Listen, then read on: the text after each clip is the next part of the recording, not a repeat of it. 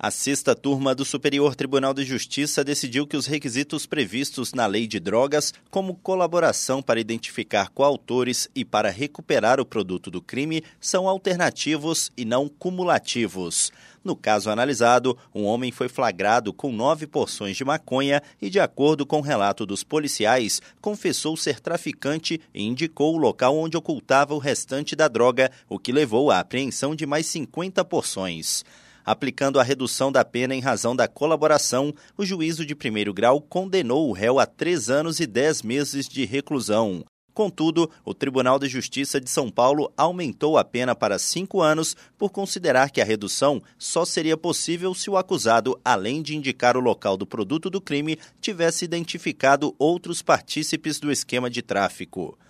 No STJ,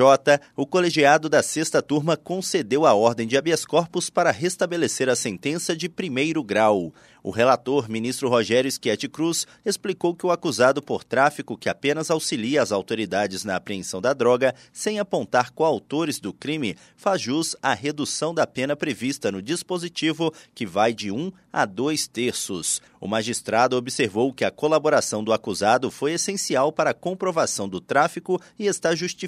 a aplicação da causa de diminuição da pena, tal como decidido pelo juízo de primeiro grau do Superior Tribunal de Justiça, Tiago Gomide.